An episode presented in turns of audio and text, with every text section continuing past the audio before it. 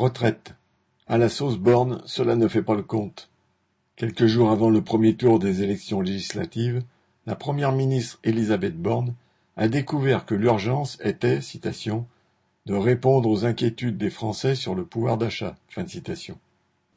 Un texte sera présenté en Conseil des ministres après le second tour, entre guillemets, sous réserve que le gouvernement ait la majorité, a-t-elle tenu à préciser.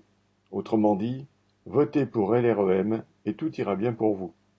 Borne a quand même fait une promesse hors chantage sur une revalorisation exceptionnelle entre guillemets des pensions de retraite en raison de l'inflation.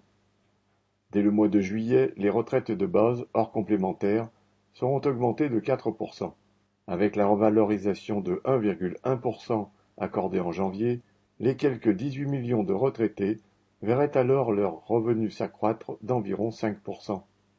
Ainsi, un retraité touchant une pension de 1200 euros mensuels percevrait 60 euros supplémentaires. Cela ne fait quand même pas le compte, vu l'inflation accélérée qui frappe d'autant plus les retraités que leurs revenus sont faibles. Cela sera loin de rattraper la perte de pouvoir d'achat causée par le quasi-gel des pensions de ces dernières années. Déjà en 2020, ceux qui touchaient moins de 2000 euros mensuels n'avaient eu droit qu'à une revalorisation de 1%, mais les autres de seulement 0,3%. En 2021, la hausse des pensions s'était limitée à 0,4%. Qui, sinon un politicien menteur, pourrait dire que les prix n'ont pas augmenté ces deux dernières années entre l'essence, les loyers, les produits alimentaires ou ceux de première nécessité?